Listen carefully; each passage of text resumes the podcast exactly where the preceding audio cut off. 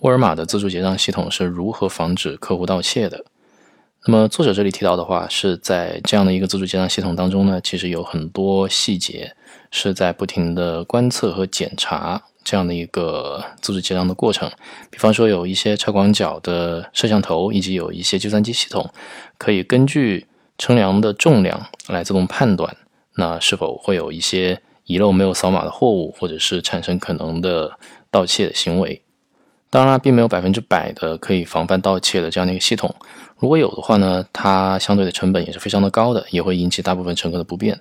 那么这里的话，沃尔玛也是会有一些权衡，在可以接受的损失范围之内，去保证整个系统能够尽可能正常的运转。How does Walmart prevent theft when customers use self-checkout? From Mark Johnston. When I worked at Walmart, self-checkout was my jam.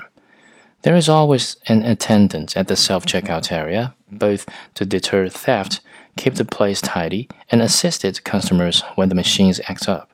Each machine has its own video surveillance, as well as a few wider angle cameras over the whole area.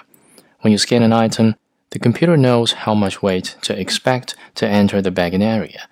If you scan an item and don't bag it, or bag an item but don't scan it, it will give an audible reminder. When it's particularly busy, we might have multiple attendants or make a show of mm-hmm. checking receipts. It's not foolproof, but it's pretty good. Most people are in fact honest and or risk averse. A truly flawless theft prevention system would be costly to implement or lose business due to customer inconvenience. Walmart has evaluated the amount of loss it sustains acceptable considering the alternatives.